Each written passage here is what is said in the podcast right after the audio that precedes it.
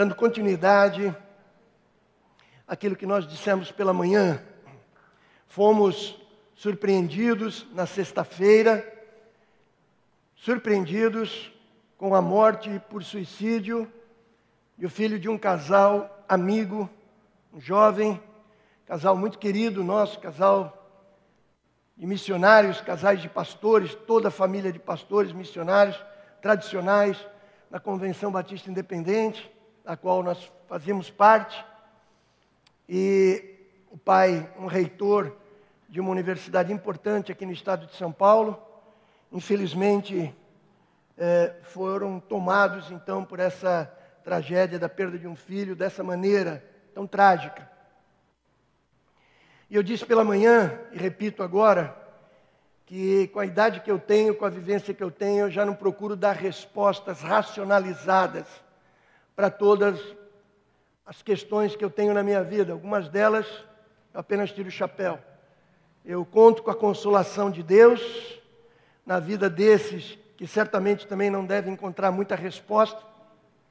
E conto com a consolação de Deus no nosso coração para que ele permaneça pacificado mesmo quando nós não entendemos, nós não podemos dar resposta, nós não explicamos, nós não entendemos as razões de por que certas tragédias, certos fatos tão difíceis alcançam tantas famílias de irmãos queridos e também, evidentemente, de tantas outras pessoas. Esta semana não apenas uma pastora, mas um casal de pastores faleceu. Hoje o marido, a esposa faleceu na quinta, ele hoje, pelo, pela Covid. E essas coisas acontecem, queridos. São tirados do nosso, do nosso meio por conta das circunstâncias. Conversando no sábado pela manhã com um pastor que é presidente das Assembleias de Deus de Pernambuco, ele dizia que a convenção dele, só a convenção dele, havia perdido 25 pastores pela Covid. Um tempo, portanto, difícil, amados.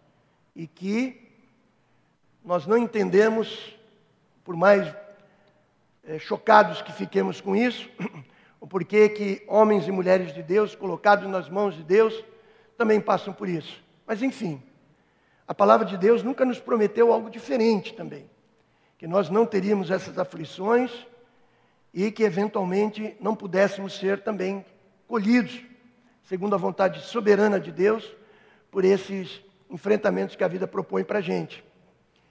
Eu lembro, quando eu falo essas palavras para os irmãos, que quando os amigos de Daniel foram lançados na fornalha de fogo ardente, eles, por conta de negar a submissão a um, a um ídolo eles se posicionaram perante aquela fornalha dizendo: se tivermos que morrer, morreremos.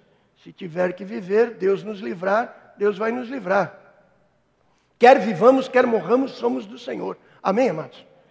É claro que a gente não espera que essas tragédias atinjam um homem e a mulher de Deus que servem ao Senhor, que confiam no seu poder, mas bem-vindo à humanidade, bem-vindo à vida. A vida propõe essas situações e nós lemos na própria Escritura alguns que foram libertos e outros que não.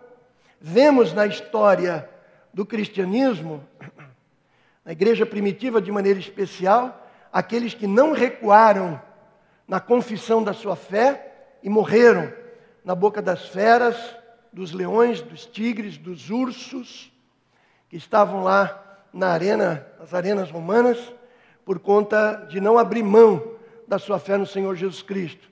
E vemos a igreja contemporânea, eu recebo semanalmente informes da igreja perseguida, para orar por eles, interceder por eles, para que em meio às lutas o evangelho possa continuar sendo pregado. Amém?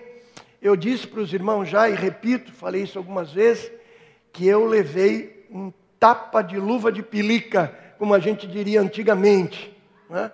quando conversando com o representante da América Latina, da igreja perseguida, é, eu disse a ele: vamos orar para que Deus livre esses irmãos dessa perseguição. E ele, com muita educação, com muita sabedoria, disse para mim, pastor, nós não oramos para que a perseguição acabe, a gente ora para que, em meio à perseguição, o evangelho possa ser pregado e vidas possam ser resgatadas. Você pode dizer, bom, mas isso não, talvez não seja o melhor, melhor caminho. Melhor mesmo seria cessar a perseguição. Aonde? Na palavra de Deus nós lemos que nos últimos dias que nós estamos vivendo, as perseguições iriam diminuir ou cessar. Cessar ou sequer diminuir. Aonde que nós lemos? O contrário. Nós lemos que os últimos dias seriam maus. A perseguição ia avançar, a malignidade e a maldade iria se multiplicar e por conta disso, como preguei no domingo passado, o amor de muitos esfriaria. Então cabe a nós, queridos, orarmos em meio a todas essas tragédias que infelizmente não atingem só povos e como as pessoas usam a expressão as massas, mas atingem famílias, como essa família de pastores queridos, amigos nossos desde 50 anos atrás, não é? Foram atingidos por essa tragédia do suicídio, então, do seu filho. Nós estamos no mês em que o Brasil, então, promove essa conscientização para a prevenção do suicídio, chamado de Setembro Amarelo. Setembro Amarelo, porque em 1994, quem dá esse informe para a gente da história do Setembro Amarelo é a Sociedade Catarinense de Psiquiatria. Lembra então que em 1994 um jovem americano pegou o seu carro e disse para os seus pais que iria tirar a sua própria vida. Os pais não acreditaram nisso. Ele dirige com o seu carro amarelo em relação, em direção a um barranco, ele se joga e morre ali. E um dos seus colegas, ainda adolescente, depois daquele carro ter sido resgatado, ele traz o carro de volta, restaura aquele carro e faz uma nova pintura amarela nele. E no velório, daquele jovem suicida, os seus pais, os seus parentes desse rapaz distribuem fitas amarelas. Então, segundo consta, essa tradição, então, desse setembro amarelo, mês onde ele faleceu, veio, então, em função disso. Mas, irmãos, é, aqui na Igreja 100% Vida, o Conselho Ministerial tem conversado, assim, individualmente, cada um de nós, para que a gente não dê um foco exagerado nessa questão, que a gente não é, passe setembro inteiro falando sobre essa questão, mas trazendo palavras de vida, palavras de esperança. Amém, amados? Mas é muito importante a igreja do Senhor entender alguns dados importantes, não apenas da Organização Mundial de Saúde, se você confia nela, e também alguns dados do governo brasileiro, se você confia neles também mas que trazem algumas informações para nós refletirmos. Dizendo, por exemplo, que 90% dos casos de suicídio poderiam ser evitados se essas pessoas suicidas tivessem procurado ajuda ou se ao redor delas tivessem sido criada uma rede de proteção. Talvez 90% desses casos poderia ter sido evitado. No Brasil hoje, em grande parte dos países do mundo, a não ser aqueles países negacionistas ou aqueles países que atribuem a outras causas esse conflito tão profundo do ser humano que o leva a tirar a sua própria vida, no Brasil e nesses países, suicídio é tratado como saúde pública. Problema de saúde pública hoje no Brasil. Eu colhi alguns dados é, durante o dia mostrando que no Brasil, a média de 32 pessoas por dia tiram a sua vida dessa forma. O oitavo país no mundo onde ocorrem mais suicídios. No Brasil, atualmente, essas 32 mortes significam praticamente o mesmo número de mortes por câncer por dia e supera já o número de pessoas que morrem por AIDS, porque hoje os tratamentos e os antivirais aí permitem com que uma pessoa que tem o HIV positivo, portanto, positiva para o HIV, consiga uma sobrevida de muitos e muitos anos. O suicídio está matando mais que isso, portanto, queridos. O que surpreende é que o Brasil é o terceiro país do mundo de suicídio de jovens entre 16 e 29 anos de idade. Terceiro país do mundo. E o sétimo país do mundo, surpreenda-se com isso, de suicídio de crianças entre 10 e 14 anos de idade. 10 e 14 anos de idade. Então, amados, nós somos igreja do Senhor para tratarmos de assuntos espirituais. O nosso mistério é esse: anunciar a salvação, perdão dos pecados, por Cristo Jesus. Mas anunciar o Evangelho, anunciar a Boa Nova, como igreja do Senhor, como corpo de Cristo que deve apresentar ao mundo a vida abundante que Jesus promete lá em João capítulo 10, verso 10, amados, cabe também a nós como igreja, e não apenas a nós como famílias. Infelizmente, algumas famílias não têm estrutura, não têm estrutura para fazer essa rede de proteção para as pessoas enfraquecidas na sua mente, que atentam contra a sua própria vida, mas como igreja do Senhor também, amados, temos que oferecer então essa rede de proteção para que as pessoas possam então superar essa questão. Interessante que nessas pesquisas também, a imensa maioria dessas pessoas que foram levadas ao suicídio são pessoas que apresentam características de depressão. Fui depressivo, vocês sabem disso, antes da minha da minha conversão.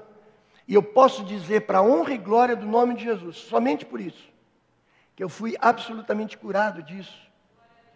Fui convertido e da noite para o dia, 22 dias de depressão profunda, sem banho, sem comida, cabelo aqui na cintura, aquela coisa maluca toda que eu vivia, aquele tipo de vida de submundo que eu vivia. Queridos, da noite para o dia, o Senhor Jesus me curou completamente e hoje eu prezo a paz de Cristo mais do que qualquer coisa na minha vida. E tudo que atente contra a paz de Cristo no meu coração, eu avanço em cima para não perdê-la, amados. Por isso que quando eu dou o nome para o meu Deus, como é dado o nome para o nosso Deus, nos seus, nas suas mais diferentes ou concorrentes definições que se dá para o Deus, o meu Deus é o Jeová Shalom. Aquela paz, queridos, que não é apenas uma paz de coração, mas uma paz que envolve todos os segmentos, setores da vida. É uma paz que gerencia a minha vida como um todo, independentemente das circunstâncias pelas quais a gente pode passar e a gente passa. Mas, queridos, a depressão, eu quero que você atente muito bem, porque a maioria dos suicidas não tira a sua própria vida no episódio mais profundo de depressão, é quando ele sai dela. Normalmente é quando ele está melhor. E ele teme por um novo buraco sem fundo. Ali ele atenta contra a sua própria vida.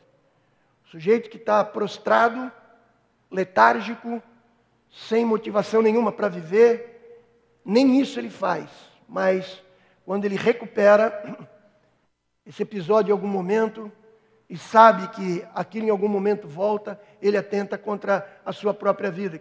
Nós temos que, como igreja, não apenas como famílias, repito, percebermos essas coisas, amados, para podermos, para podermos trazer essa rede de proteção. Infelizmente, alguns crentes confundem depressão sempre com opressão espiritual, com possessão demoníaca. Queridos, eu falo isso com toda a liberdade, isso é uma grande ignorância por parte do povo de Deus. Eu não estou dizendo que o antirreino, que Satanás e seus anjos não possam ministrar obsessivamente na vida de alguém e essa pessoa possa ser levada à depressão. Claro que pode, e acontece. Eu mesmo já presenciei isso algumas vezes. Mas dizer que a depressão essencialmente tem como natureza uma opressão diabólica, é ignorância, irmãos, porque não é. Não é. E nós temos maneiras pelas quais a própria medicina consegue trazer de resgate para essas pessoas que passam por esses episódios. Eu quero aqui introdutoriamente ainda trazer alguns dados para os irmãos, porque, segundo a própria Organização Mundial de Saúde, uma em cada quatro pessoas, até o ano de 2025, vai sofrer de algum transtorno mental, de alguma natureza. Uma a cada quatro pessoas, no mundo contemporâneo que nós estamos vivendo. Portanto, queridos, é algo que a igreja do Senhor tem que estar atenta. A igreja 100% vida está atenta. A gente não divulga de púlpito, porque não é o caso de nós fazermos de púlpito. Mas temos atuado, temos atuado no apoio à psique ou psique, se você preferir, dos nossos membros em algum momento. Identificado no gabinete pastoral e um apoio psicológico que nós temos dado através de profissionais da própria igreja. Tem sido bênção para a vida de muitas pessoas aqui. Pastor, mas a oração não tem poder? Pastor, o aconselhamento, a libertação em Cristo não tem poder? Claro, queridos, mas elas não são excludentes. Não é porque eu creio no milagre, na cura maravilhosa, extraordinária do Senhor Jesus, que eu vou deixar de procurar um médico. Queridos, Deus tem muitas formas de agir. Quantos concordam com isso aqui? Muitas formas de agir. E também não significa que se eu não vou, se eu vou ao médico, eu deixo de orar pela cura. Faço isso. E se Deus quiser usar a instrumentalidade da ciência e da medicina para promover cura para mim ou para quem quer que seja, amém. Glória a Deus por isso também. Glorifico a Deus da mesma maneira e ainda aperto e agradeço a mão do médico. Alguns pacientes chegam para o meu filho e dizem, doutor, o senhor crê em milagre? Ele diz, eu sou cristão, eu creio em milagre. Ele diz isso. Mas ele diz também para a pessoa: Eu vou fazer o melhor pela sua vida. Melhor que eu posso fazer por você. E Deus tem usado a vida dele para poder promover saúde para as pessoas. E glória a Deus por isso também. Glória a Deus por isso. Mas essa mesma pesquisa, essas mesmas pesquisas afirmam também, queridos, que até 2025 a depressão vai ser a doença mais incapacitante de toda a humanidade. Incapacitante no sentido que ela vai imobilizar, que ela vai, através dos seus efeitos, romper com qualquer motivação para a vida que alguém possa ter. Você imagina? Você imagina? Das, do rol de doenças que nós temos, a mais incapacitante seria a própria depressão. No Brasil hoje nós temos 6% da população, 11,5 milhões de pessoas diagnosticadas, diagnosticadas, não é não é projeção, diagnosticadas com a depressão, sofrendo disso. E o que, que diz a medicina? Que há um componente químico no nosso corpo chamado cortisol, que quando ele desequilibra, queridos, o nosso estresse sobe consideravelmente e, ao mesmo tempo, diminui alguns hormônios importantes, como serotonina, como a noradrenalina e a dopamina, esses três especiais. É químico, irmãos. É químico isso. É componente do corpo humano e leva a pessoa, você sabe, ao desânimo, ao isolamento, a baixa autoestima, medo exagerado, ansiedade, episódios de pânico e tantas outras manifestações que a, que a depressão tem trazido, queridos. Infelizmente, é uma ignorância do povo de Deus, eu digo ignorância não ofensivamente, mas o povo de Deus ignora ou espiritualiza da maneira errada. E recentemente, uma pessoa muito querida compartilhou comigo um contato que teve com uma determinada liderança, que não vem ao caso aqui, e o seu marido sofrendo de depressão, e a primeira coisa que aquela pessoa, sem conversar, sem ter o mínimo de comunhão com aquela pessoa, já intitulou de opressão demoníaca. Aquele querido irmão que estava passando por esse episódio, sem perguntar a história, eu conhecia a história do porquê que ele se encontrava naquele momento. Ele precisava de outra coisa, mas não disso. Não desse tipo de palavra. Eu repito que o inferno e Satanás pode ministrar isso na vida das pessoas, sem sombra de dúvida. Mas atribuir alguns elementos de natureza química do corpo, como espiritual, queridos, vai uma diferença muito grande. O que o povo de Deus precisa entender, queridos, é que corpos adoecem. Isso todo mundo entende. Mas o que as pessoas não entendem é que mentes adoecem também. Faz parte do nosso corpo, queridos. Faz parte da nossa natureza humana. E se eu creio no poder de Deus, e eu creio, eu creio que Deus possa curar corpo, alma e espírito. Amém, amados? Possa curar a mente também. Mas se eu tenho recursos também para poder contribuir que essa vontade de Deus que eu tenha vida abundante, eu tenho que certamente usar esses recursos, amados. O que nós queremos dizer, e que eu apresentei uma primeira parte essa manhã, se você não esteve aqui ou não assistiu, eu queria fazer um apelo aqui para que você assistisse em casa, pelo YouTube, no canal da 100% Vida, assistisse a primeira parte daquilo que eu disse pela manhã, porque eu preguei a respeito de sua vida importa. Vira para quem está do teu lado e diga, sua vida importa. Diga isso. E pela manhã, amados, pela manhã, eu apresentei a dimensão de um Deus, de um Deus que se importa com a sua vida, mas não apenas com os grandes problemas da sua vida, mas com qualquer problema, até mesmo os menores problemas, que talvez você tenha vergonha de contar para alguém, de tão pequeno que ele é. E o pior, o pior, o pior, é que você não confessa nem mesmo para Deus. Porque nós podemos ter, como eu disse pela manhã, uma visão equivocada de quem é Deus. Eu apresentei de manhã a visão equivocada que os próprios judeus, conhecedores das Escrituras, tinham a respeito de Jesus, o filho de Davi. Falei sobre isso. E como isso interferia na capacidade do povo de Deus de enxergar que Jesus era o Messias, o Filho de Deus vindo em carne, e como eles tinham dificuldade de se aproximar ao Deus único e verdadeiro. E aí eu faço a transposição disso, faço a transposição disso, para os nossos dias, para a nossa própria vida. Porque se às vezes eu tenho vergonha ou receio de confessar, ou não é nem de confessar, mas de compartilhar com um irmão em Cristo. Algo que realmente, ainda que por menor que seja, me incomoda profundamente. Eu chego a pensar que nós temos essa mesma dificuldade de conversar com Deus. Porque ali em 2 Reis capítulo 6, o discípulo do profeta Eliseu foi, entre aspas, incomodar o profeta, porque a cabeça do seu machado caiu dentro d'água.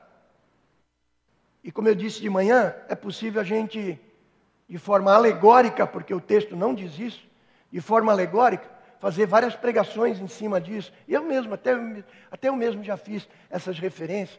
Mas o fato é que aquilo era um machado que caiu dentro d'água, que custava caro, que ele havia emprestado e que ele precisava devolver para a pessoa.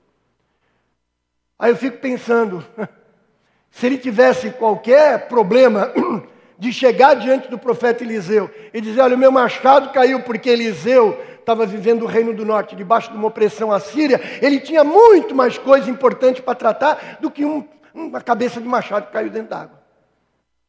Mas, queridos, nada na palavra de Deus está aqui sem uma razão para estar. Amém, irmã? E o viés, um dos vieses possíveis dessa palavra, é que Eliseu se preocupou uma coisa aparentemente pequena, mas que trazia preocupação para o seu discípulo. Assim como nós, queridos, como nós, e é sobre isso que eu quero pregar para vocês hoje à noite. Assim como nós, não podemos, queridos, nos aproximar de Deus achando que o Senhor tem coisas muito mais importantes do que aquilo que está sendo opressivo para mim aquilo que está me incomodando, aquilo que talvez está travando a minha vida e está me encolhendo para que eu possa caminhar de maneira mais, mais veloz na minha vida espiritual, na minha caminhada com Cristo. Amados, olhe para mim. Deus se importa com todos os teus problemas, amados. Ainda que sejam pequenos. Eu falei da manhã, pela manhã, do prego no sapato. Não tem mais prego em sapato atualmente, pelo menos na grande maioria não tem mais. Mas conversando com meu cunhado falecido, o doutor Staffan, cardiologista lá de Campinas, ele dizia para mim, João, se você anda com um sapato durante um ano com um prego incomodando a sola do teu pé, aquilo vai causando. Parece, parece ridículo falar isso, mas isso veio da boca de um cirurgião cardiovascular que fazia transplante e, e tantas outras coisas, muito competente ali na Unicamp, em Jundiaí também. E se você anda um ano com esse, com esse prego na do isso vai criando um padrão de estresse no teu coração que leva você a infartar e morrer por conta disso. Cada um prego no sapato. Você está entendendo? A analogia né, de uma coisa e outra. Às vezes a gente vai arrastando a vida com prego no sapato, seja ele qual for. Não apresenta isso para alguém que às vezes pode trazer um grande alívio para a gente, pode trazer uma luz, né, como a gente diz, uma palavra, um entendimento. E o pior disso, a gente não apresenta isso para o Senhor, porque Deus está ocupado com muitas grandes coisas. Muito bem, eu disse pela manhã, queridos, que Deus se importa com a tua vida, porque a tua vida é importante, a sua vida importa. E essa noite eu queria dizer que se Deus se importa também, nós também devemos nos importar. Diga assim: eu também preciso me importar. Amém, amados? O ateísmo, o ateísmo, ele afirma categoricamente que não há um Deus. Numa recente entrevista de um cientista europeu, conhecido, autor de vários livros, ele diz: Se perguntam para mim, Deus se importa?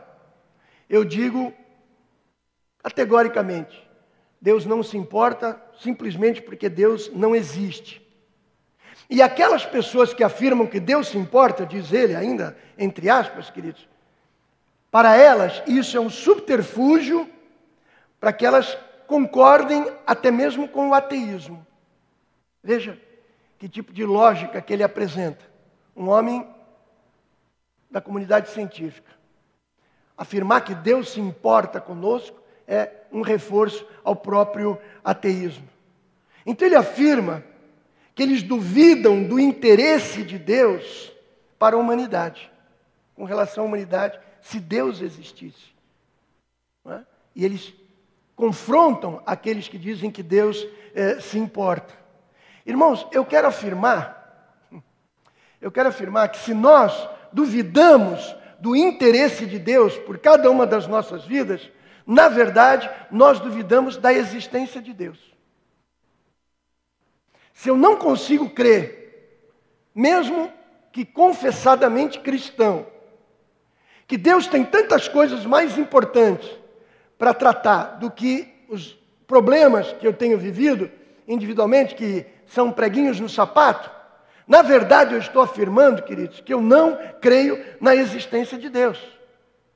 Porque a palavra de Deus fala a respeito de um Deus que se importa com as grandes coisas e com as pequenas coisas da sua vida. E eu citei aqui pela manhã a vida de Jesus de maneira exemplar.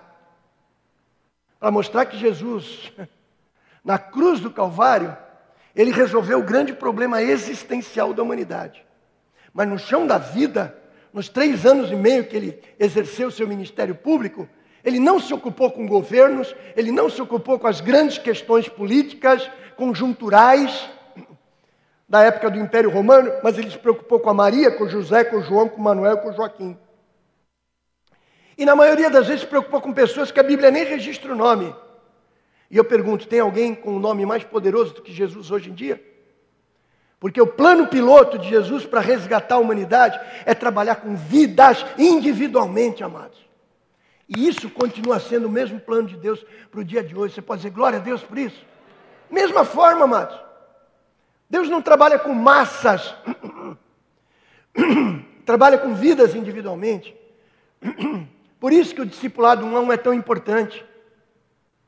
Por isso que a, a, a pregação do Evangelho de maneira coletiva, como nós fazemos aqui nos templos, ok, mas ainda que a pregação seja coletiva, os efeitos dela são individuais, atinge o coração de cada um de nós. Então, se Deus se importa com cada um de nós, perdão, individualmente, nós temos que agir da mesma maneira, queridos. perdão. Primeiro, em relação aos meus próprios problemas. Não tendo problema nenhum, amados, em compartilhar com os meus irmãos os pregos que me incomodam no meu sapato. Não tenho nenhum problema em compartilhar. Não posso ter. E menos ainda. Está preocupado em confessar para Deus aquilo que me aflige, queridos. E não imaginando, Deus tem tanta coisa mais importante e Ele não liga para mim. Mas existe um outro segmento que não são apenas os ateus, mas que são daqueles que nós conhecemos como os deístas, com D. Esse segmento religioso, espiritual e até mesmo alguns cristãos, não sei como, deístas, que contrariamente ao que a palavra de Deus afirma, dizem que Deus criou o universo Deus criou todas as coisas como um grande relógio, como uma grande máquina. Até mesmo nós, às vezes, temos essa mania, uma visão newtoniana, cartesiana, de dizer que esse grande universo é um grande, é um grande relógio, um grande funcionamento por conta da ordem natural que Deus estabeleceu. E é fantástico, realmente. Mas os deístas com D afirmam que Deus se retirou após a criação. É como se Deus assistisse uma partida esportiva da arquibancada, sem interferir em absolutamente nada. Nós não somos ateus, pode dizer glória a Deus? E não somos ateus, não é só porque a gente não nega a existência de Deus. Nós não somos ateus porque a gente entende que Deus se importa com a nossa vida. Nós não somos deístas, que creem que Deus se retirou, mas nós somos teístas, com T. Porque nós cremos num Deus que criou, num Deus que sustenta e num Deus imanente, ou seja, um Deus que se miscui na sua criação, ele interfere na sua criação para dar cumprimento ao seu propósito soberano. Você pode dizer glória a Deus? A ponto que se eu ajoelho hoje, eu oro a Deus, dia 27 de setembro de, de 2020, faço uma oração aqui. Deus, Deus, queridos, Ele ouve a minha oração e Ele responde conforme a sua misericórdia, a sua graça, porque Ele é um Deus presente, é um Deus imanente, é um Deus conosco. Esse é o Deus que nós cremos.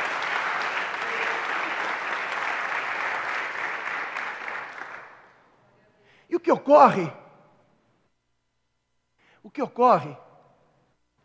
A grande ruptura que houve que a palavra de Deus apresenta, foi lá no Gênesis, você sabe disso.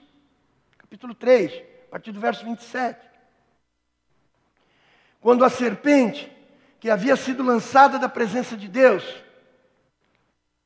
a gente não sabe se antes de Deus haver criado todas as coisas, o universo material, ou se depois. Particularmente, eu diria que depois, porque a palavra de Deus diz que ele desce da presença de Deus, é lançado para fora da presença e passa a rodear a terra.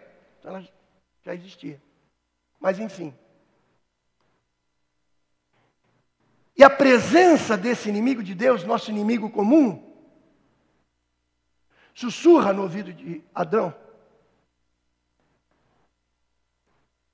para que ele pudesse tomar do fruto da árvore do conhecimento do bem e do mal. Mas qual é o argumento que a malignidade usa, que Satanás usa? Deus sabe que quando você tomar e comer desse fruto, você vai ser igual a Ele, conhecedor do bem e do mal. Na verdade, o que Satanás faz ali, queridos, não é simplesmente incentivar uma desobediência objetiva, Adão de tomar aquele fruto e comer. Na verdade, o que Satanás faz é semear no coração de Adão, e olhe para mim, o diabo não é criativo, mas ele é extremamente eficiente. Ele continua semeando no nosso coração a dúvida de Deus, a desconfiança de Deus. Para que nós imaginemos que o nosso Deus tem conhecimento, tem bênçãos, que Ele não compartilha conosco. Você vai ser igual a Ele, conhecedor do bem e do mal. Adão, ele está te restringindo. Ele está escondendo, a mão dele está encolhida para você. Mas quando você tomar isso, você vai ser igual a ele, conhecedor do bem e do mal. Que era o que ele queria ser, na verdade. A síndrome dele, ele projeta, sombra, né? Ele projeta sobre a vida da humanidade. E Adão cede a esse apelo e desconfia de Deus. A origem, queridos, a origem da nossa, vou usar uma expressão que não sei se é melhor, é a que me vem agora. A origem da nossa covardia, às vezes, de se aproximar de Deus para apresentar os nossos problemas, às vezes os nossos pequenos problemas, vem de uma maneira estranha de uma consciência de que Deus tem grandes problemas para tratar e que eu sou muito pequenininho, meu problema é muito pequenininho, o meu machado, como é que pode incomodar Deus? Por que, que Deus vai se preocupar com o meu machado? Acho que Deus vai me mandar lavar roupa se, se eu chegar para Ele para orar por causa do machado que caiu na água. Né? E eu não faço isso. Ou então, se eu faço isso, eu desconfio de fato se Deus pode ou não me abençoar. E às vezes eu não quero nem arriscar.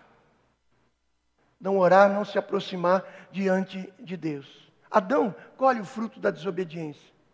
Nós colhemos o fruto da, da, desconfiança de Deus até os dias de hoje, queridos, não tenho dúvida disso. Quando a gente não se aproxima de Deus, crendo que Ele é abençoador, que Ele é galardoador daqueles que o buscam. Você pode dizer amém por isso? E aí vem as maldições, as quatro grandes maldições ali anunciadas para Adão, para a mulher, para a terra e para a serpente. Tudo consequência disso, queridos. Mas glória seja dada ao nome do Senhor. Porque ao mesmo tempo que vem essa palavra dura, essa colheita dura que Adão tem ali, a partir do Gênesis, ali naquele momento também é anunciado o nosso Redentor Jesus Cristo. Que passa a trabalhar então pelas nossas vidas e passa a trabalhar como diz Timóteo, na sua primeira carta, verso, capítulo 1, verso 15, é, espelhando aquilo que está em Gênesis 3, versículo 15, ele veio ao mundo para salvar os pecadores. Amém? Então, quando nós estamos falando a respeito do cuidado de Deus, quando você pensa a respeito do cuidado de Deus, meu irmão, minha irmã, olhe para mim. Por favor, entenda que Deus está movendo céus e terra para cumprir todo o seu propósito. Amém? Mas entenda que Ele faz isso a partir de vidas, de pessoas como eu e você. Pessoas como eu e você. O reino de Deus está aqui, ó, dentro de nós. É uma realidade íntima, amados. E é nesse reino que ele opera, é nesse reino que ele atua, amados. E não de maneira diferente. A palavra de Deus diz lá no Salmo 91, não vamos, não vamos ler versos 14 e 15 a respeito desse fio de prata, que parece muito tênue, muito fino, muito frágil, mas é que faz esse link entre nós e a presença desse, desse Deus bendito. Então, o caso aqui hoje, queridos, é pensar exatamente como é que a gente pode, como é que a gente pode vencer essa barreira ou esse equívoco de Deus, ou essa desconfiança de Deus, queridos. Porque quando o Senhor olha para as nossas vidas e reconhece em nós alguma dúvida em relação a Ele, por mais que Ele afirme tantas coisas a nosso respeito, tantas promessas a nosso respeito, quando ele olha para um coração um crente que duvida do seu interesse por ele, que a sua vida importa para o Senhor. Quando ele olha para a nossa vida, ele percebe alguma desconfiança de que ele estaria com a mão encolhida para nos abençoar, embora a Bíblia diz que a mão dele está aberta para poder abençoar a cada um de nós. Talvez seja exatamente a expressão de Deus daquilo que Davi escreve no Salmo de número 8, no verso 4: Que é o homem que dele te lembres e o filho do homem para que o visites. Misericórdia. Que é o homem, Senhor, para que dele te lembres, e o filho do homem para que o visites. No mínimo, nós teríamos que, nessas crises de dúvida, nessas crises que nós temos de desconfiança de Deus, respondermos como lemos aqui em 1 Pedro capítulo 5, os versos 6 e 7. Humilhai-vos, humilhai-vos perante o Senhor. Tem esse verso aí, meu irmão Brian? Pode colocar aí. 1 Pedro capítulo 6, versos 6 e 7. Tem aí, meu irmão? Não? Ok. Mas o texto, enfim, fala: Humilhai-vos perante a poderosa mão de Deus. Amados, essa primeira parte da minha palavra aqui, não quero me alongar demais, mas primeira parte. Que em nome de Jesus a gente parta para o que a gente tem aqui, para um breve conteúdo que a gente tem aqui para tratar com vocês daqui para frente, sem nenhuma dúvida de que Deus se importa com a tua vida. Teus grandes problemas e teus pequenos problemas. Que você permita, que você trabalhe, que você se esforce, para que nenhuma dúvida haja do amor de Deus pela tua vida de que nenhuma desconfiança você esteja alimentando na tua vida, imaginar que Deus encolhe a mão para poder te dar toda sorte de bênçãos espirituais em Cristo Jesus, que é o que ele afirma na sua palavra. Quando esses pensamentos invadirem a tua mente, queridos, e mentes adoecem, espírito humano também enfraquece, adoece, e é uma luta permanente, carne e espírito, amados que você se reforce com as promessas da palavra de Deus. Você pode dizer glória a Deus? Quero entrar no outro aspecto também, que é a característica do nosso tempo, o individualismo. O individualismo. E tem origens, evidentemente, lá no Éden. Só que Deus vem, quando manifesta a sua lei, objetivamente deixar aqueles que são os dois principais mandamentos: amar a Deus sobre todas as coisas e ao próximo como a nós mesmos. Diga comigo: amar a Deus sobre todas as coisas e ao próximo como a nós mesmos. Deus vem cravando com isso que é o principal. Então, a grande questão é que se nós não conseguimos amar a Deus, faça o link aí, por favor. Se eu não consigo me relacionar com Deus por dúvida ou por desconfiança, como é que eu posso, queridos, amar a, as outras pessoas além de mim mesmo? Não é possível. Uma coisa está linkada na outra, queridos. Se eu desconsidero que Deus se importa com a minha vida, os olhos do Senhor estão voltados para vidas, para gente, como eu e você, amado. O lance de Deus é gente. Não é governos, não é sistemas, não é, é tantas outras construções humanas, sob o ponto de vista mais amplo disso. O negócio de Deus é vida, é gente, é coração do homem, queridos. Se eu não consigo entender isso, queridos, como é que eu posso amar o próximo? Se eu desconsidero isso, que Deus atua de maneira eficaz, ou seja, que Ele leva a efeito o seu desejo é, para a minha vida, com essa desconfiança dele, que diz: como é que eu posso me interessar, como é que eu posso me importar pela vida do outro genuinamente? E o mandamento é: ama teu Deus, sem dúvida, sem desconfiança. Estou aqui ampliando. E ama o teu próximo como a ti mesmo. Como é que eu posso? transferir para o outro algo que eu tenho dúvida em relação a mim mesmo. É impossível, amados. Quantas vezes você disse para tua esposa, para teu esposo, para tua filha, para teu filho, para um irmão, para um irmão em Cristo, olhando nos olhos dele, meu irmão, minha irmã, minha esposa, meu esposo, meus filhos, a sua vida importa muito para mim. Quantas vezes a gente tem dito isso? Reconhecido a importância do outro na minha vida. E eu leio na palavra de Deus que Deus determinou que a gente cuidasse dos outros. Então tem duas balizas importantes em função disso aqui que nós estamos falando, amados, que a gente precisa que a gente precisa reafirmar. A primeira dela, delas é que nós necessitamos uns dos outros. Diga, eu necessito do outro. Amado, não dá para viver como uma ilha, meu irmão, minha irmã. Não quero me envolver. Não quero. Sabe por quê? Porque você sabe que tem um custo. Certa vez uma pessoa disse para mim, pastor, eu quero chegar depois do início do culto, quero sair antes, não quero me envolver, por favor, não me pede para fazer nada na igreja e tal, eu só quero vir aqui assistir culto. Eu falei, querido, mas você entende que a igreja é um corpo? Sim, eu faço, de, faço parte do corpo de Cristo, mas você é uma verruga no corpo. Se eu tirar, não vai fazer falta alguma. Talvez até melhore. Não existe isso, meu amado. Não existe isso. Quando eu digo que a gente necessita um dos outros, queridos, é porque por trás, por trás dessa decepção, por trás daquele lance que a gente diz às vezes, já sei como é, já sei no que, que isso vai dar. Você sabe do que eu estou falando? Existe na realidade um sentimento terrível em nós que é a soberba, que a Bíblia diz que é um pecado odioso. Paulo trata isso em Romanos capítulo 1, verso 28. Eu vou pular vários versos, mas Paulo fala a respeito da soberba, que é um pecado odioso.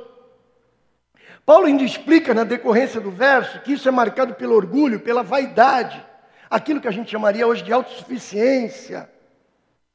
Isso acaba impedindo a gente, amados, de não apenas abençoar as pessoas e ser abençoado pelas pessoas, mas acaba sendo um bloqueio para que a gente ame a Deus de todo o coração, de toda a força, de todo o entendimento, de toda a nossa alma. Não tem jeito. Não tem jeito. As coisas se relacionam. A Bíblia diz: se não consegue amar o teu irmão a quem vê, como é que consegue amar Deus a quem você não vê? Quem não ama o seu irmão é, é homicida. E tantas outras expressões bíblicas a respeito disso. Então, esse individualismo, irmãos, nós temos que combater em nós, porque há, um certo, há uma certa zona de conforto no individualismo. Eu não me envolvo com problemas dos outros, mas a Bíblia diz que é impossível renunciar à medida que eu me sou um cristão, que eu sou um, filho de Deus, que eu quero servir ao Senhor, renunciar à ajuda dos outros em relação à minha vida e renunciar a ajudar a vida dos outros é um pecado grave. Não fomos chamados para isso. Nos recusarmos a oferecer ajuda àqueles que estão sofrendo é a mesma coisa que passar ao largo. Quando eu estou numa estrada, como fez o sacerdote, como fez o levita, Infelizmente, para os judeus, o exemplo que o Senhor Jesus dá é de um samaritano, que era odiado pelos judeus tradicionais, os religiosos, somente a elite religiosa de, de Jerusalém. Jesus cita o exemplo do samaritano. É a mesma coisa que passar ao largo, querido. O próximo não é aquele que está geograficamente perto de você. O próximo, e Jesus explica isso no final da parábola para os seus discípulos, o próximo, porque ele diz: quem é o próximo desse homem? O próximo, queridos, é aquele que você escolhe para poder abençoar, que você escolhe para ajudar. E Jesus explica isso na, na parábola. Não é um acidente apenas, é uma atitude que você tem de bem em relação ao outro. Então, o que a palavra de Deus diz é que nós necessitamos uns aos outros, porque a vida cristã não pode ser vivida isoladamente. O autor de Hebreus fala isso no capítulo 10, verso 25. O apóstolo Paulo diz aos Efésios, capítulo 2, verso 19: Nós somos uma família. Efésios capítulo 1, verso 4, Paulo diz que essa família foi constituída antes da fundação do mundo. Em Atos capítulo 2, versos 42 a 47, diz que a igreja primitiva vivia em comunhão uns com os outros, em alegria e devoção. Paulo diz que essa mesma alegria e devoção, ele escreve isso aos Colossenses capítulo 3, Tiago capítulo 5, também menciona isso na sua carta, amados falando exatamente desse conteúdo que eu estou pregando hoje. A sua vida importa. E se Deus se importa contigo, nós temos também que nos importar uns com os outros. É o que a palavra de Deus pede de nós, amados. A palavra de Deus vai mais além quando ela diz que nós somos devedores uns aos outros em amor. E eu queria entrar no segundo aspecto, na segunda dimensão disso que eu estou falando, não apenas que nós necessitamos uns dos outros, mas naquilo que vai orientar o que eu vou falar até o final agora, que é a ação do Espírito Santo em nós. Diga comigo, a ação do Espírito Santo em nós. Vamos para Gálatas capítulo 5, verso 22, que você conhece de cor. Mas o fruto do Espírito é amor, gozo, paz, longanimidade, benignidade, bondade, fé, mansidão e temperança. Olhe para mim. Não há, meu irmão, não há esforço suficiente que você possa fazer nessa característica individualista que a gente vive na sociedade atual, sem poder contar com o auxílio do Espírito Santo de Deus. você vai pular fora. Porque o cômodo não é estar junto com os outros, com todas as tensões, contradições, ambiguidades que nós temos, e temos que conviver uns com os outros com isso. O mais fácil é escorregar para o individualismo. Eu me isolar de tudo isso. Mas o apóstolo Paulo fala que o fruto do Espírito, portanto é algo integrado, não são os frutos, é o fruto do Espírito. E ele contrapõe a esse fruto do Espírito o que seria a tendência normal nossa no verso 26. Logo depois, veja que ele diz: Não sejamos cobiçosos de vanglória, irritando-nos uns aos outros, invejando-nos uns aos outros. Na verdade, isso está em Gálatas 5, verso 26, perdão. Olha aqui. Então não dá para você, queridos, querer ter esse movimento de interesse, de se importar com as outras vidas, se o Espírito Santo de Deus não estiver agindo através da sua vida. E aí, meus amados, me permitam aqui é, mencionar alguns pontos da maneira pela qual o Espírito Santo de Deus nos dirige. Eu estou muito preocupado nesses últimos tempos com a expressão como. Porque nós, como cristãos, sabemos muitas coisas, temos, temos convicção de muitas coisas. O problema é como fazer. O problema é como levar efeito isso. Esse é o grande problema. Essa resposta que a gente tem precisado hoje em dia. Então, de que maneira o Espírito Santo nos ensina a nos movermos em direção ao outro, a nos importarmos com a vida dos outros, porque isso é mandamento de Deus. É mandamento. Jesus resume todo o mandamento: amai a Deus de todo o coração, de todas as tuas forças, e ao próximo como a ti mesmo. Jesus resume toda a lei dessa forma. Então, a primeira maneira que nós enxergamos na palavra de Deus, como o Espírito Santo nos ensina, é nos guiando para o ministério. Diga comigo, nos guiando para o ministério. Nós encontramos lá em Atos, não precisa colocar, capítulo 8, verso 26, o Espírito Santo conduzindo a Filipe até um eunuco. Ele translada ele até lá.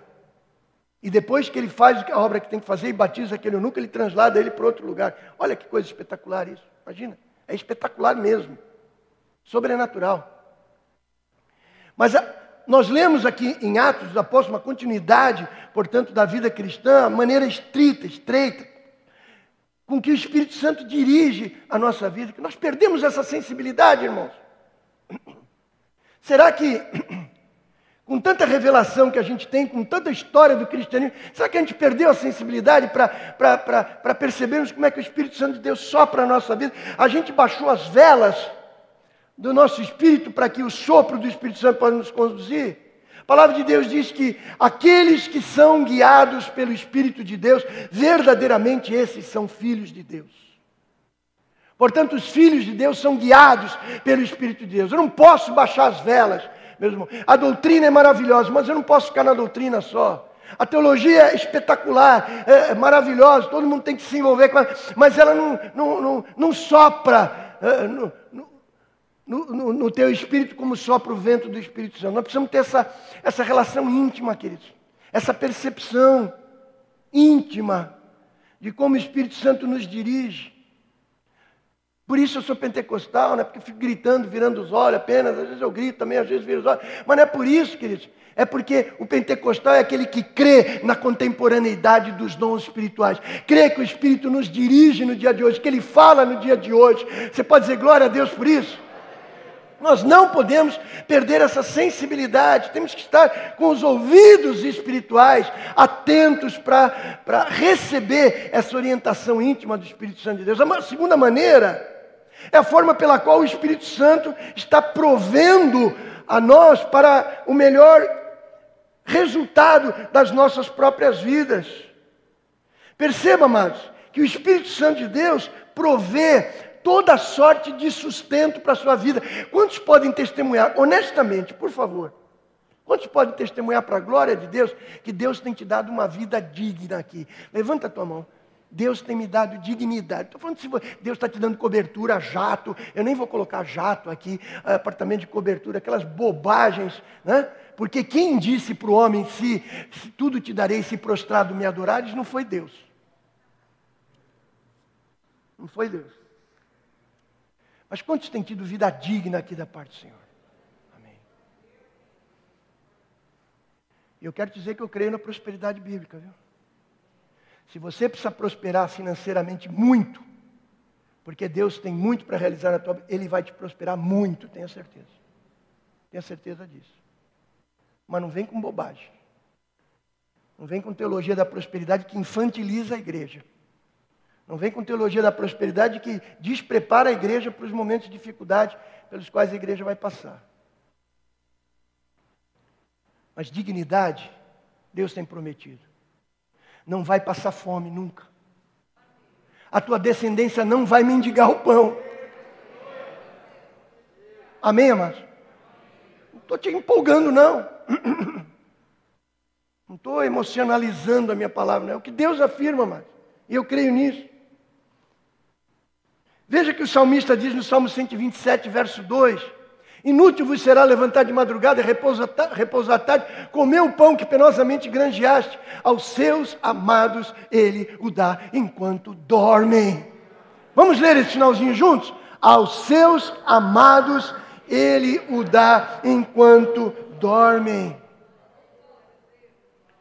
Veja que o autor de Hebreus diz no capítulo 13, verso 2: Veja que ele diz: Não negligencieis a hospitalidade, pois alguns praticando-a sem o saber acolheram anjos. Pastor, por que você põe esse verso depois do outro? Porque o primeiro verso diz que até mesmo quando você dorme, Deus está trabalhando pela tua vida. Mas o amor a Deus, a confiança que Deus se importa com a tua vida, anulação de qualquer desconfiança de Deus, que Ele encolhe a mão para mim, isso tem que ser tirado da nossa vida. Ela vem de braço dado, de braço dado, com amor ao meu próximo, amor às outras pessoas. De braço dado, coisa com a outra. Você não pode negligenciar essas duas dimensões. E eu estou falando aqui essa noite, na segunda metade dessa palavra, que Deus se importa mas que nós devemos nos importar também. Uma terceira forma que o, que o Espírito Santo de Deus age é nos protegendo de todas as coisas. Diga, proteção de todas as coisas. Quando eu leio lá em Daniel capítulo 3, verso 28, estou encolhendo aqui um pouquinho minha fala para não demorar demais, falou Nabucodonosor e diz, bendito seja o Deus de Sadraque, Mesaque e Abednego, que enviou o seu anjo e o livrou, os seus servos, que confiaram nele, pois não quiseram cumprir a palavra do rei, preferindo entregar o seu corpo a servirem e adorarem a qualquer outro Deus, senão ao seu Deus. O que está escrito aí, essencialmente em função do que eu estou falando? Que enviou o seu anjo e livrou os seus servos. Vamos dizer isso? Deus envia os seus anjos e livra os seus servos. Amém, irmãos? Quer lembrar de Paulo? Paulo sabia que eles não deveriam ter saído naquela viagem. Paulo sabia. Mas no momento que ele, que ele toma o comando do barco, porque estava tudo indo à deriva, o barco naufraga, Paulo sofre um naufrágio, uma víbora injeta um, uma peçonha mortal nele, ele sacode, tem perseguição em cima, tem uma série de, de outras questões, e Paulo diz: em todas essas coisas somos mais que vencedores. Deus nos protege, amados. Nos protege. A intimidade é para aqueles que amam a Deus. Infelizmente, para aqueles que não amam, não tem intimidade com Ele. Deus discrimina pessoas sobre um aspecto não, sobre outro sim. Sobre o aspecto do valor humano, não discrimina nisso, somos iguais a qualquer pecador, porque também o somos. Mas sob o aspecto daqueles que buscam a sua intimidade, ele diz que o coração dele se abre para aqueles que o amam, para aqueles que querem intimidade com ele. Isso, infelizmente, é só para quem tem intimidade. Intimidade é para poucos. É para poucos. E Deus faz isso conosco também. Uma outra forma do Espírito Santo nos dirigir, querido, é nos servir em tudo aquilo que nós precisamos. Diga, o Espírito Santo nos serve do que necessitamos. O Salmo 34, verso 7 diz: O anjo do Senhor acampa-se ao redor dos que o temem e os livra. Toma na tua mão essa, essa promessa em nome de Jesus, amém, amados? João capítulo 14, os versos 16 e 17, veja que diga: Eu rogarei ao Pai e vos dará um outro consolador, o Alon, não é o etero, o diferente, é o mesmo, mesma característica, com outra atribuição um outro consolador, a fim de que esteja para sempre convosco o Espírito da verdade, que o mundo não pode receber. Está aí a discriminação. Que a gente pode chamar desse jeito. Pois não o vê, nem o conhece. Vós o conheceis, porque ele habita convosco e estará em vós. Glorifique a Deus, amados, porque Deus te serve em todas as tuas necessidades. Amém, amados? E eu quero terminar com aquilo que no comentário bíblico que eu li ontem, o John MacArthur, ele fala de uma maneira que nós podemos servir uns aos outros. Eu vou ser rápido aqui, porque a listagem dele é grande, eu vou resumir bastante. Ele diz: podemos servir aos outros, podemos se importar com os outros, devemos nos importar com os outros, através da palavra de profecia. Profecia não é só antevisão. O Senhor mandou te dizer que. Só isso, não, é muito mais do que isso. É anunciar a verdade para aquele irmão que está junto comigo. É ajudar o meu irmão a combater aquilo que está errado. Isso é atividade profética, essencialmente na Bíblia. O John MacArthur ele afirma mais que a gente não apenas pode é, usar a profecia para abençoar a vida dos meus irmãos, proclamar a verdade para ele, mas ensinar também. Aquilo que Jesus, na sua grande comissão, pede que a gente faça. Ensinar as verdades da palavra de Deus. Ele diz também que através da fé, ajudar o meu irmão a crescer na fé, a confiar mais em Deus. Ele diz que eu posso abençoar a vida de alguém, que eu posso me importar com a vida de alguém, agindo com sabedoria. Ou seja, aplicar verdades espirituais à vida dele, como ele aplica a verdade de Deus na vida dele. Ele diz que eu posso abençoar a vida de alguém com conhecimento, ajudar a pessoa a entender os eventos, os fatos na vida dela. Ele diz que a gente pode abençoar o próximo, tudo referenciado na Bíblia, é óbvio, com discernimento, capaz de distinguir, de distinguir a verdade do erro. Ele diz que eu posso abençoar o meu irmão, a outra pessoa, com, com o uso da misericórdia, que vem de coração. Misericórdia é um coração contrito capaz de manifestar o amor de Cristo na vida daquele que precisa de misericórdia. John MacArthur afirma que eu posso abençoar a vida do meu irmão através da exortação, a capacidade que eu tenho de encorajar, de algum momento até corrigir, consolar, confortar essa vida. Ele diz que eu posso abençoar a vida do meu irmão através da doação, uma capacidade de prover em alguns momentos, até com recursos materiais, se for o caso, para que ele possa ter uma, uma vida melhor. Ele diz que eu posso abençoar a vida do meu irmão através de um dom espiritual. Dom espiritual, faço questão de, de, de, de frisar isso. De administração. Ajudar, meu querido irmão, a organizar a sua vida, a liderar a sua família, a se organizar no seu trabalho, na sua escola, na sua vida comum. Aquilo que o apóstolo Paulo, numa das listas de dons espirituais, ele chama dons de governo. John MacArthur afirma que eu posso abençoar a vida do meu irmão com socorro. Sabia que socorro é dom espiritual?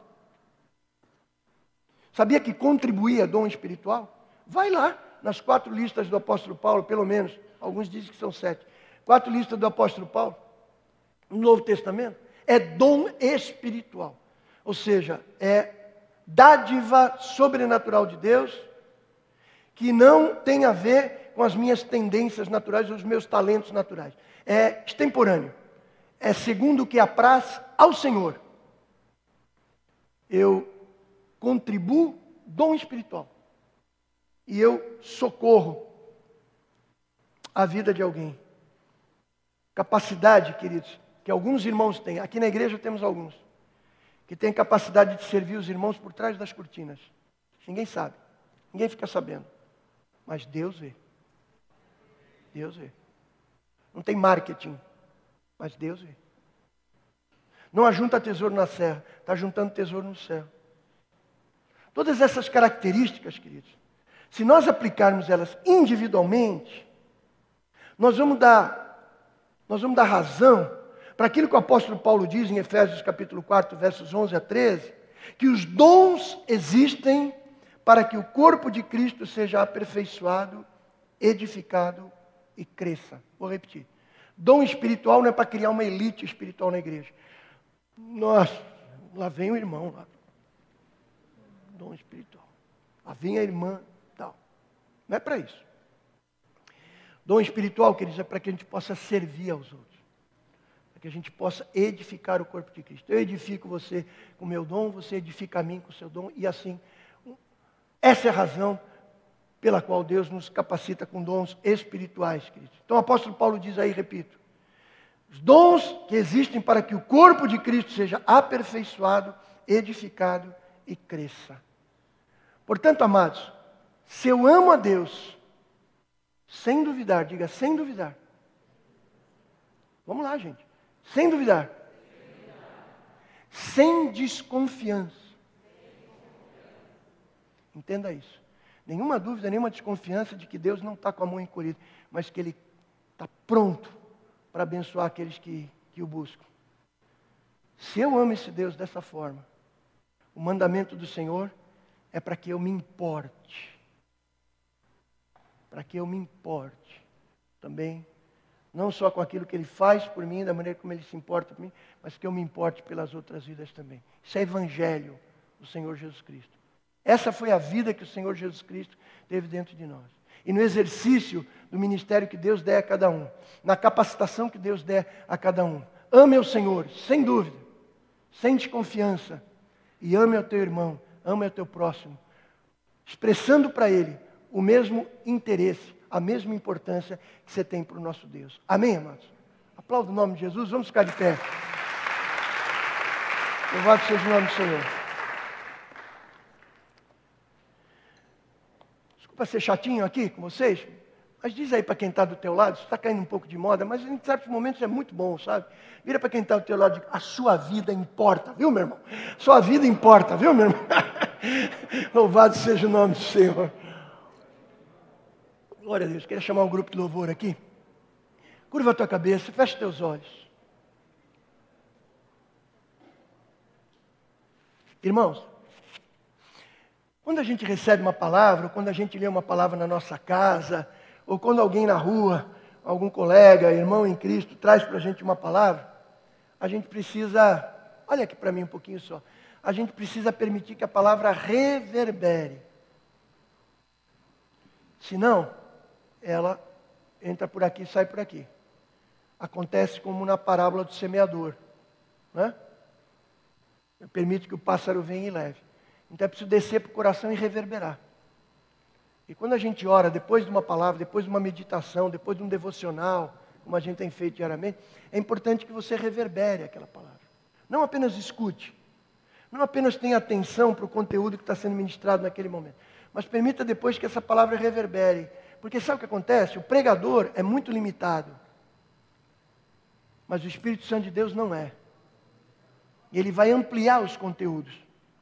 Ou então ele vai colocar um sublinhado, um negrito, um grifo sobre algum, algo que o pregador, na sua limitação, falou, mas que vai brilhar. Vai ser um insight espiritual que ele vai te dar. E aí, meu irmão, fica atento, porque é isso que o Espírito Santo de Deus quer pegar na tua vida. Amém? Fique atento para isso. Mas fique atento também, porque algumas coisas que o Espírito Santo fala nos incomodam demais. Eu aprendi também, irmãos, que quando algo que a palavra de Deus é pregada me incomoda muito, é aquilo ali que eu preciso tratar. É aquilo que eu preciso tratar. Então fique atento para isso em nome de Jesus. Feche teus olhos, curva a tua cabeça. Pastor Paulo, pode nos dirigir em oração? Eu estou sem o um microfone aqui manual, mas quem sabe você possa orar ali juntamente com toda a igreja, em nome de Jesus. Feche teus olhos, faz a tua oração individual agora, e nós vamos orar juntos também, em nome do Senhor Jesus.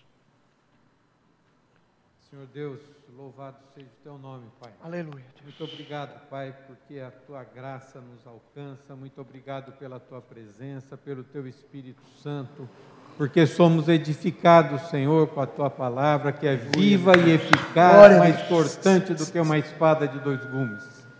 Obrigado, Senhor Deus, porque o teu amor veio sobre nós e sabemos que cada um é importante para ti. Cada um, Senhor, tem valor, valor do sangue derramado naquela cruz. E obrigado pelo perdão que nós obtemos, Pai. Que ninguém, Senhor Deus, fique com qualquer coisa em sua vida que Aleluia. o leve a se desmerecer, Pai. Mas que a cada um, Senhor Deus, o teu espírito anime, a tua presença conforte, os irmãos, Pai, abracem e possamos, como um corpo, como Aleluia. uma família, levar a cada um, Pai querido, a estarmos diante de Ti, desfrutando das bênçãos prometidas para aqueles que te amam, Senhor. Glória a ti, Deus. Levanta, Pai amado, a tua igreja, levanta cada um, Aleluia, Senhor. Que cada um olhe para ti, sabendo que o Senhor é Deus provedor, Aleluia, Deus. o Senhor é Deus bondoso, Deus que dá, Deus que abençoa, Deus que não deixa ninguém sofrendo sem que a pessoa esteja ali, Senhor Deus. Aleluia. Ó Pai bendito, a tua graça nos basta, Senhor. Atua, Senhor Deus, Amém, atua em cada um, Pai amado, para que mais e mais, como igreja, como corpo, possamos nos importar uns ti, com os outros, Amém. olhando para cada vida, Senhor, Amém. e aquilo que depender de nós, estamos prontos, Senhor, para ajudar. Estarmos prontos, Senhor, a olharmos para o nosso irmão e dar todo o apoio também, Pai querido. Fala a cada coração, Pai querido, e mostra-nos, Senhor Deus, a atitude que devemos ter. E, Senhor, para aquele que está se sentindo, Pai, como essa palavra veio de encontro ao seu coração, que teu Espírito Santo realmente incomode, como o pastor falou. Amém. Que teu Espírito Santo reverbere nesse coração, Pai, para que essa vida possa também buscar ajuda, sabendo que as pessoas também estão com os braços abertos para recebê-la e também abençoá-la e ajudá-la se assim for necessário. Amém, Jesus. Louvado seja o teu nome, nosso Deus, porque o Senhor é Deus bom. Em nome de Jesus. Amém, Senhor. Amém. Diga bem forte comigo. Deus se importa comigo. E eu me importo com as outras vidas. Aplaudo o nome do Senhor Jesus. Aleluia. Obrigado.